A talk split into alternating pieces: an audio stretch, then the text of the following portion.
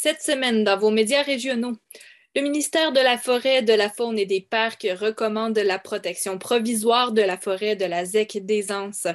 Selon le Gaspésie Nouvelle, un territoire de 45 km comprenant de vieilles forêts joue le rôle d'un refuge pour des espèces menacées ou vulnérables. Le ministère recommande d'adopter à l'égard de ces forêts des mesures de conservation à long terme. Selon Magaspésie, Chandler réclame 230 411 à l'ex-mairesse Louisette Langlois pour des procédures judiciaires multipliées devant la Commission municipale du Québec. Selon les procureurs de la municipalité, certaines d'entre elles étaient non fondées ou inutiles. Chandler et Port Daniel Gascon signent une entente de principe concernant la distribution de l'eau potable vers Gascon, selon ce que rapporte Radio CHNC. Le maire Henri Grenier affirme qu'il faudra installer environ 10 km de conduite. Toujours à Radio CHNC, on apprend que la Régie intermunicipale de l'énergie de la Gaspésie Île de la Madeleine remet 4,5 millions de dollars en redevances à ses membres, soit un demi-million de plus que la somme qui était au budget.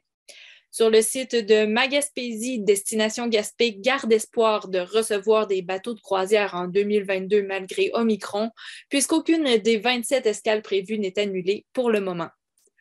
Selon Radio-Canada, les eaux du golfe du Saint-Laurent fracassent des records de température en 2021. Un chercheur dénote le fait que la couche intermédiaire froide ait connu la température la plus chaude en 40 ans.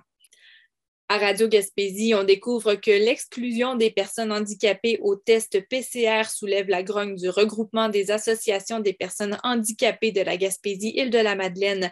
Les tests à domicile pourraient être dangereux pour une personne qui vit avec des spasmes et doit entrer une tige dans son nez ou impossible à lire pour une personne aveugle, à titre d'exemple.